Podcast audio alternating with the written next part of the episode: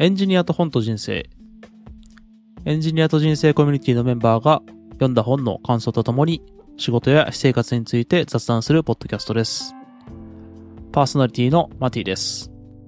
今回のゲストはつららさんです。では、えー、つららさん自己紹介をお願いします。はい、つららと申します。えー京都在住の35歳で、えーエンジニア歴は8年くらいになります。今は株式会社北斗というお医者さん向けの臨床支援アプリを提供している会社で、えーフラッターと Firebase をメインに開発しています。とこのエンジニアと人生コミュニティには2年半くらい前から参加しています。よろしくお願いします。はい、よろしくお願いします。そうですよね、今、フリーランスエンジニアで、京都から基本的にリモートワークで働かれてるんですか？あ、えーとですね、去年の4月から、えっ、と、一応、北斗で正社員という形で働いていて、うん京都からフルリモートで働いてますね。あ、そうなんですね。あの、ツイッターとか、うんあの、見てたら、フリーランスエンジニアっていろいろ書いてあったので、あの、北斗もフリーランスで入られてるのかなと思ってたんですけど、正社員なんですね。あ、なるほど。確かに、ツイッターあんまり更新してないんで、そのままになっちゃってるかもしれないですけど。うんうん今は正社員でやられてるということですね。えー、では、えー本日、スララさんに紹介していただける本は何でしょうか？はい、えー今回紹介したい本はですね、えっ、と、リフレクション、自分とチームの成長を加速させる内政の技術という本を、えー紹介させていただこうかなと思っています。えっ、と、このリフレクションっていう本はですね、まあそもそもリフレクションとは何かっていうことなんですけども、まあこの本で定義されているのは、えー自分の内面を客観的、批判的に振り返る行為ですっていうふうに、えー定義されています。うんはい。で、まあ、この本は基本的には、このリフレクション、まあ、内省振り返りみたいなところを、えー丁寧に説明してくれている本なんですけども、まあ、特にユニークなのが、えっ、と、振り返りを行うときに、自分の意見と経験と感情、価値観、この4つに分けてリフレクションを行いましょうっていうふうに、えー提案している本ですね。で、この、えーっと、4つに分けて、えーリフレクションするっていうフレームワークをすごくいろんな、えーことに適用して、えー説明してくれてる本ですね。例えば、え自分の、え個人の振り返りであったり、えチームの振り返りであったり、え多様性を生かした議論を行うときにこういうフレームワークを使うといいですよであったり、まあ、さらには組織として、えビジョンやパーポスを形成する際にも使いましょうというふうに書かれています。うんうん。ありがとうございます。すみません、えっと、4証言が、えっと、意見と経験と価値観と何でしたっけ、えっ、と、意見、経験、感情、価値観ですね。感情か。あの、私もこのポッドキャストを撮るにあたって、あの、目次をババって読んでたんですけども、えっと、途中で、なんだっけな、認知の4点セットっていうのが出てくるじゃないですか。それがこれに当たるんですか？そうですね。これを認知の4点セットと呼んでいます。はあ、はあはあはあ、意見と経験と感情と価値観ってなんか相互につながってそうな感じがしますけど、ここを分割して考えるんですね。あ、そうなんですよね。これをあえて、えー分けて考えることで、えーまあ、より深く自分の内面を振り返ることができるっていうふうな主張をしてますね。うーん。それは、なんていうんですか、順番で考えていくとかそういうことなんですか？そうですね。例えばですね、えっと、はいまず何かある出来事がありましたと。えー例えばなんか上司にネガティブなフィードバックをもらったという時に、まずその時に感じた自分の意見を、えー例えばノートに書くんですよね。えー今日は上司にネガティブなフィードバックをもらって、えーちょっと凹んでしまったみたいな感じですね。うんうんうんで、じゃあ、その、今度は、その意見の元になる経験というものを、えー振り返ってみるんですよね。うんでまあ今の場合だったら、例えばまあ上司に、えーネガティブなフィードバックをもらって、凹んだっていうのは、まあ具体的に自分が、えーこの間の仕事で失敗してしまったっていう経験があって、で、それで、例えば上司が、えーリカバリーの方法を示してくれてたのに、えっと、それを、なんだろうな、まあ、従うことなく、さらに失敗してしまったみたいな風に、えーその意見に関連する経験をより深く、えー振り返ってみるっていうところですね、経験っていうのは。うん。で、それに紐づいている感情っていうのは、まあ、例えば今の場合だったら、えっ、と、失敗してしまったので、えー悲しいとか、残念とか、まあ、上司の期待を裏切ってしまって、えー申し訳ないとか。で、じゃあそういう感情を生み出す、まあ、経験と感情を振り返ったときに、じゃあ自分が大切にしてる、この出来事に関連する価値観っていうのは何なのかっていうことをさらに、えー深掘るんですね。うん。えー例えば今感情で、えー上司の期待に添えなくて、えーざえー申し訳なかったっていう感情を例えば例で挙げたんですけども、じゃあ、えー自分が大切にしている価値観っていうのは他人の期待に応えることであるとうんいうふうな感じで、えー意見からどんどん経験と感情、価値観っていうふうに、まあ自分の内面に進んで、えー振り返っていくっていうふうな流れですね。ああ、なるほど。要は、意見っていうのが自分のそういう価値観みたいな軸から一番離れた場所にあるところで、そこから徐々に自分の価値観っていう、その自分の軸に、なんていうんですか、振り返りというツールで近づいていくっていう。そうですね。表層に現れてきた意見っていうものを、えーそれがどっから来てるのかっていうのをどんどん深めていくという感じですね。ああ、なるほど、なるほど。あのークラブエンジニアと本と人生のチャンネルでも、つららさん説明うまいっていう、あの、コメントが来てますけども。ありがとうございます。その説明のうまさはどこから来るんですか？説明のうまさ、まあこれ今準備してきたんで、あこれについて話そうと思って。はい。ありがとうございます。うんうんうんこれは今、あの、つららさん読まれてるのは、何か読もうと思ったきっかけがあったんですか？あ、そうですね。えっと、エンジニアと人生コミュニティにあの、サワチンさんっていう、まあ、コミュニティの中では言語化モンスターって呼ばれてる人がいるんですけども、あの、サーチンさんが、えっと、日報とか週報、月報のテンプレートを用意してくださっていて、えーこれはサーチンさんの Scrapbox の公開ページにあるんですけども、うん。ちょっとそのテンプレート面白そうだなと思って、えっと、振り返りをしてみてたんですよね。で、そのヒントになればと思って読んでたんですけども、うんまあ、なんでこの本がヒントになるかって思ったかっていうと、まあ、サーチンさんの振り返りにはユニークなところがあって、えっと、自分の感情の動きを把握しましょうっていう項目があるんですね。ほう。で、じゃあこれどういう目的でこういう項目が設けられているかっていうと、自分が出来事をどう認知しているかであったり、自分の感情っていうのがどんなメカニズムで発生しているかっていうのを言語化して、それをもとに次のアクションを考えましょうっていうようなことになってまして、うんうんまあ、例えばさっきの上司にネガティブなフィードバックをもらって凹んでしまったっていう時に、じゃあ、えっと、どういうメカニズムで自分の感情が出てくるのか。まあ、人によっては、例えば単純に悲しかったっていう感情が出る人もいるでしょうし、うんえっと、悔しくて何くそ今度はやってやるぞみたいなうん。感情になるっていう人もいると思うんですけども、まあ、そうやって自分の感情がどういう、えー出来事とかメカニズムで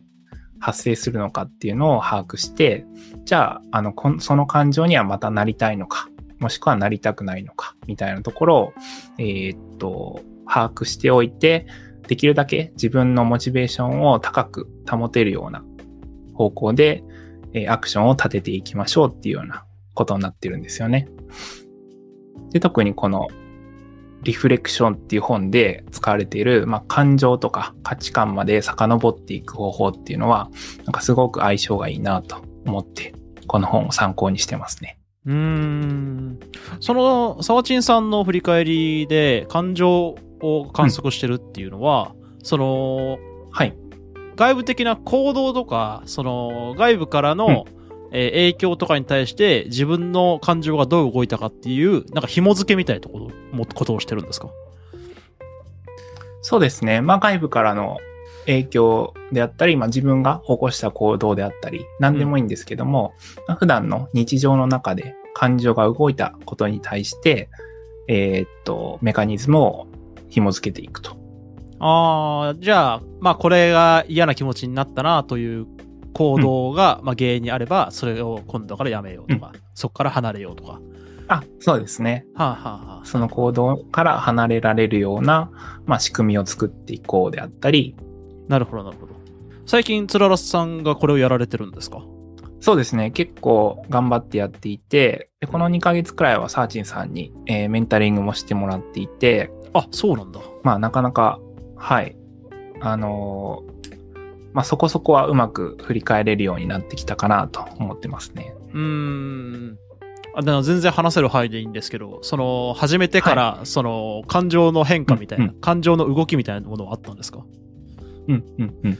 そうですね。感情の動きみたいなところで言いますと、まあ、結構、初め振り返りを始めたときはですね、はい、あの自分の感情の動きをそもそも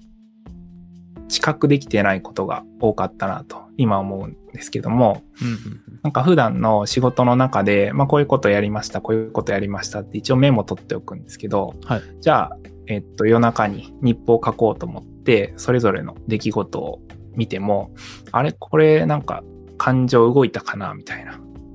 うん、まあ、なんか初めの頃は全然あの動いたなっていう意識がなくて、あ、なんか全然平坦だなみたいな感じで思ってたんですけども、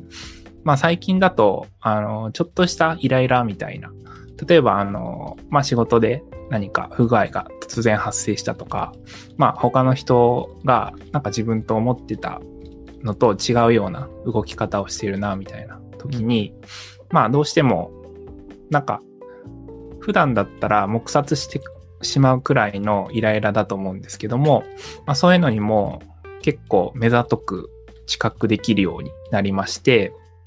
じゃあなんで今自分はイライラしたんだろう？みたいな振り返りができるようになりましたね。うーん、なるほど、なるほど。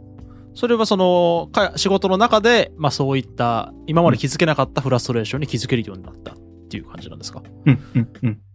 そうですね。で、今まで気づけなかったフラストレーションに気づくことによって、まあ、そこからさらに、まあ、例えばリフレクションの認知の4点セットで振り返りを行うと、あ、なんだ、自分は、あの、この人にこういうことを期待してたんだ、みたいな。具体的に何を期待してたとかが、まあ、より明確になったり、まあ、そもそもなんか、あ、じゃあ、こういうこと期待してたんだって気づいたんだけど、あ、なんかこの期待って場違いだなとか、なんか、まあこのケースは別に、なんかその人が悪いんじゃなくて、自分がそもそも変な期待をしていたな、みたいなこととかも、なんか、えー、自覚できるようになりましたね。あー、確かにありますよね。自分でも言語化できてないけど、この人はこんなことしてくれるだろう、みたいな。勝手に自分の中でいつの間にか思い込んじゃってて、勝手に自分で思い込んで、勝手に裏切られてみたいな。はいはいはい。そうなんですよ。今、実際に、あの、フリーランスから、えっ、ー、と、正社員になられて、で、正社員になられてからは結構もう長いんですか、うん。えー、っと、もうすぐ1年って感じですね。はあ、はあ、そうなんですね。まあ、この、この、あの、リフレクションっていう本の中でも、えー、第2章がリーダーシップ編、オーセンティックなリーダーになるで、第3章から、えー、育成編、えー、自立学習者を育てるっていう、まあ、あの自分の内政もさることながら、まあ、チームないしは、まあ、リーダーとして、えー、他のメンバーの内政を、あの、どんどん促していくみたいな内容が、まあ、章からも見て取れるんですけども、まあ、実際に今、あの、つららさんもそういうなんていうんですか、リーダー的な立場にいるんですか？あ、そうですね。私は今、まあ、リーダー的な立場っていうわけではないんですけども、まあ、一部近いのが、まあ、スクラム開発をしていて、スクラムマスターのポジションにはいるので、うんまあ、例えば、スプリントの振り返り、スプリントレトロスペクティブをやるときに、えー、っと、まあ、みんながこういう振り返りこういう意見を出してましたみたいな時には、ちょっと役に、まあこれから立てていきたいというか、まあちょっとはなんか問いかけみたいなところで、リフレクションとか、まあサーチンさんの振り返りの効果が出てきたかなと思ってるところですね。うーん、あ、そうなんですね。うん、そのフリーでやられてた時っっていうのは、うん、うん。あのー他のメンバーの面倒を見るみたいな機会ってあったんですか？うーん、そうですね。面倒を見るってほどじゃないんですけど、まあ、例えば詰まってたら一緒にペアプロをするとか、まあ、そのペアプロ、ペアプロの時に、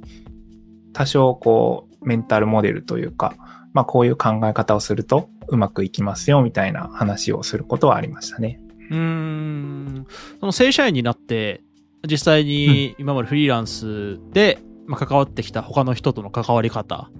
とうん。変わった部分ってありました？うん。まあ、実はそこまで変わったとは自分では感じてなくて、あ、そうなんですね。はい。まあ、というのももともと、あの、今の会社は結構業務委託の方でも、まあ、社員の人と同じような関わり方をすることができていて、うんまあ、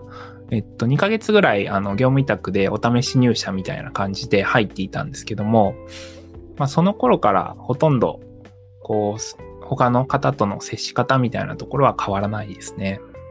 じゃあ、フリーランスの時にも、あのー今の、あの、北斗さんで働かれてたんですね。はい。そうですね。まあ、えーっと、入社の2ヶ月、3ヶ月かな ?3 ヶ月前くらいからですけども。うん、うん、うん。うーん、なるほど、なるほど。まあ、今、実際に、このリフレクションの内容を、あのー、チームに使ってる、あの、ところかなと、まさしく思うんですけども、うん。実際に、あの、それでチームの活動とか、あの、チームの運用みたいのが楽になったとか、良くなったっていうことはありました？ちょっとですね、まだチームに適用するところまでは、そんなにはできてないかなと思ってまして。うん、まあ、これからかなと思ってるんですけども、えっと、例えばですね、リフレクションの内容として、えっと、こういう考え方ができるのがいいなと思ってることがありまして、あの、よく一般に、あの、議論と人格否定を分けて考えましょうみたいなことが言われると思うんですけども、うん、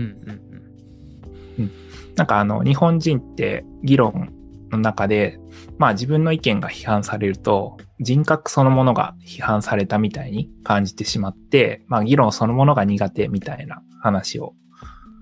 まあツイッターとかうん。うん。一般によくされると思うんですけども、まあでも、えっと、議論と意見への批判であって、時間人格への批判ではないっていうことを、まあ認識しましょうとよく言われてると思うんですけども、うんまあこいつを一歩進めた考え方ができると思ってるんですよね。ほう。っていうのは、えっと、まあ議論で意見と意見が対立した時って、まあ実は意見と意見が対立してるんじゃなくて、その意見の元になってる価値観が違うだけっていう風に捉えることができるんですよね。うん、うん、で、えっと、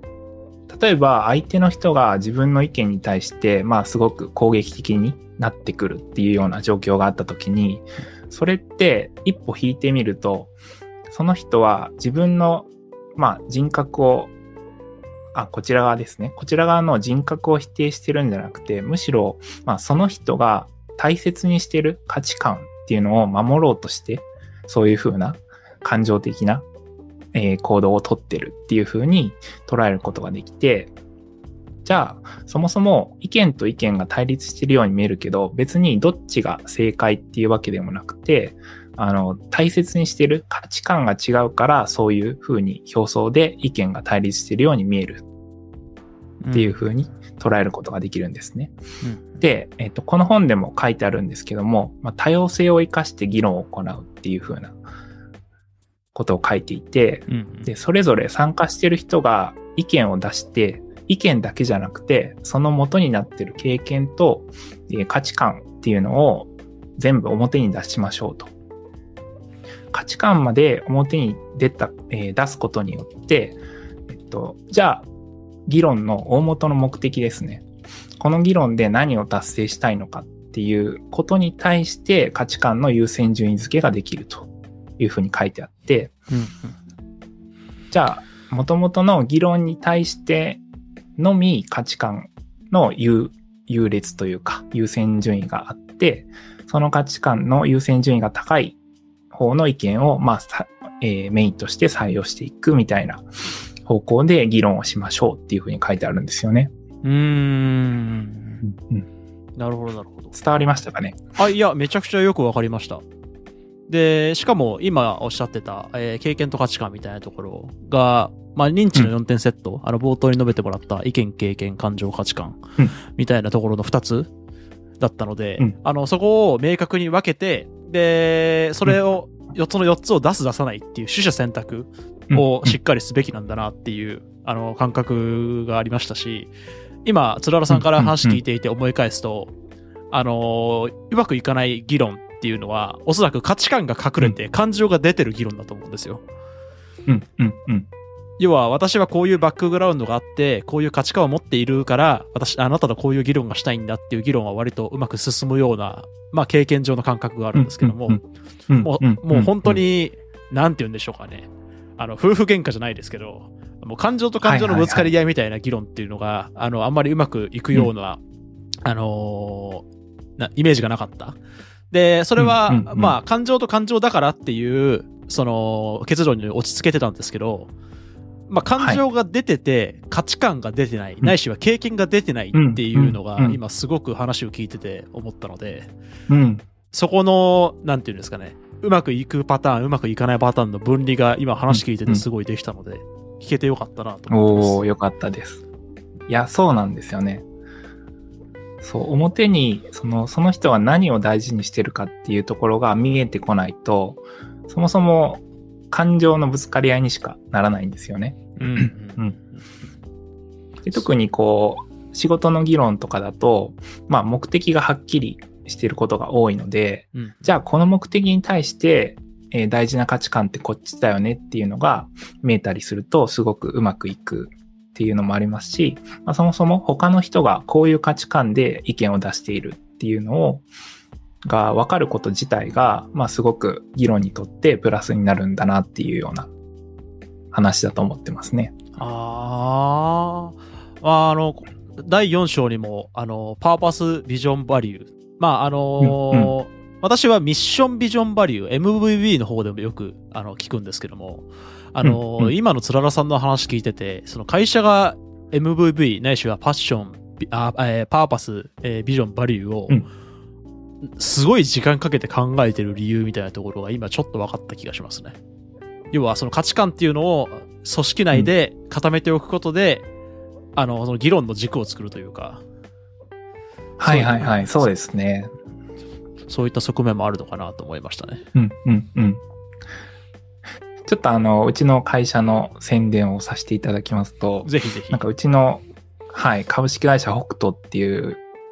ところはですね、すごくあの、ユニークなバリューを、えーっと、打ち出してまして、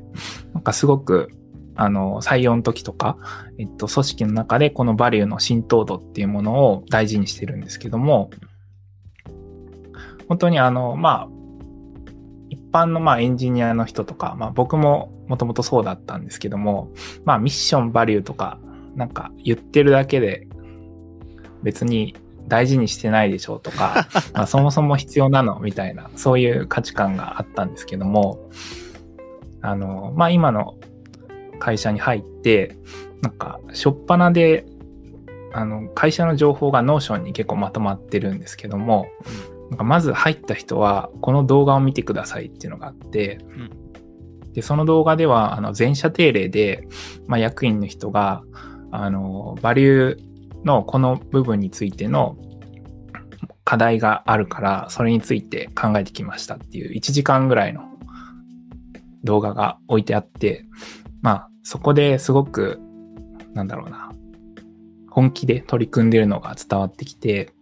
まあ良かったな、みたいな話があるんですけども、で、実際にその組織で、会社で働いていても、まあみんなその価値観を大事にしてますし、えー実際にも浸透してるっていうのを感じてるので、まあ、実はちゃんとやるとすごい威力があるんだな、みたいなうーん。ことを感じてますね。うんうんうんうん。いや、私もそこは感じますね。うん、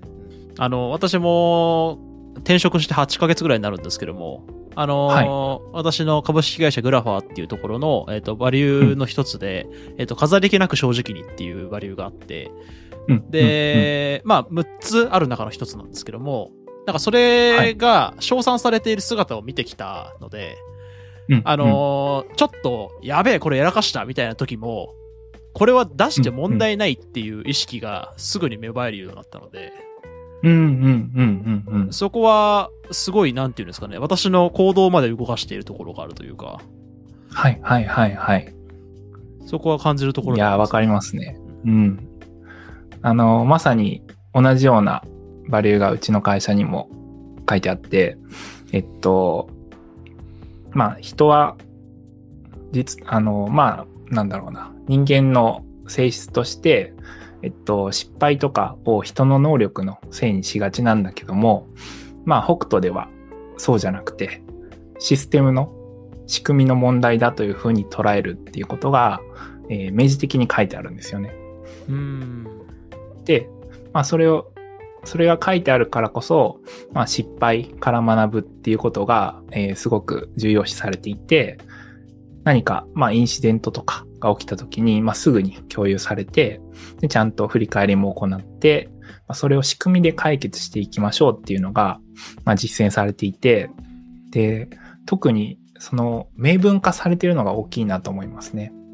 それは、あの、気になる方は、北斗の採用ページとかを見ればわかるんですかね？あ、そうですね。採用ページのバリューというところに書いてあります。うん。ぜひぜひ気になる方は、北斗のホームページが、えー採用ページ見ていただくか、あのー多分カジュアル面談とかもやられると思うので、あの、ぜひあ話に。そうですね。はい。ぜひよろしくお願いします。ありがとうございます。はい。じゃあ、もうそろそろ、時間も30分ぐらいになってきたので、えー、これで終わりにしようかなと思います。えー、では、最後に、つららさんから、えー、告知事項があれば、お願いします。はい。えっと、まあ、こちらのマッティさんが、ポッドキャストを開催してくださってる、えーコミュニティの宣伝なんですけども、エンジニアと人生という、えー iOS エンジニアの堤修一さんっていう方が主催のコミュニティがあるんですけども、まあ、こちら、本当に、えー参加してるエンジニアの、まあ、生の人生が見れるっていうのがすごく魅力的なところかなと思ってまして、まあ、僕も、えー参加して2年半くらい経つんですけども、まあ、本当にあの他のエンジニアの人がどう考えてるのかとか、どう行動するのかとか、まあ、エンジニアの部分に限らず、普通に人生一般ですごく参考になることがあって、まあ、日々刺激をもらってますので、まあ、もし興味がある方がいらっしゃったら、えー参加してみてくださいっていうのが一つと、で、僕はこの月1ぐらいで、えっと、オンライン交流会っていうの形で、えっと、お手伝いさせていただいてるんですけども、まあ、そちらも、あの、コミュニティに入った方が、えー顔見知りの方を作って、よりSlack のチャンネルを楽しめるようになるように、毎月開催してますので、えーぜひぜひご参加いただければと思っております。うん、うん、うん。ありがとうございます。あの、ここは、あの、私も入っているコミュニティなので、あの、私も付け加えておくと、あの、つららさんのツイッターの、あの、固定ツイートにつららさんの、あの、ノートですね。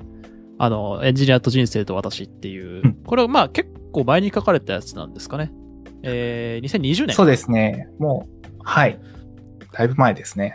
でも、まあ、あのーまあ、2、3年前にはなるものの、あのー全然内容としては、あのー今のコミュニティを表しているものかなと思いますし、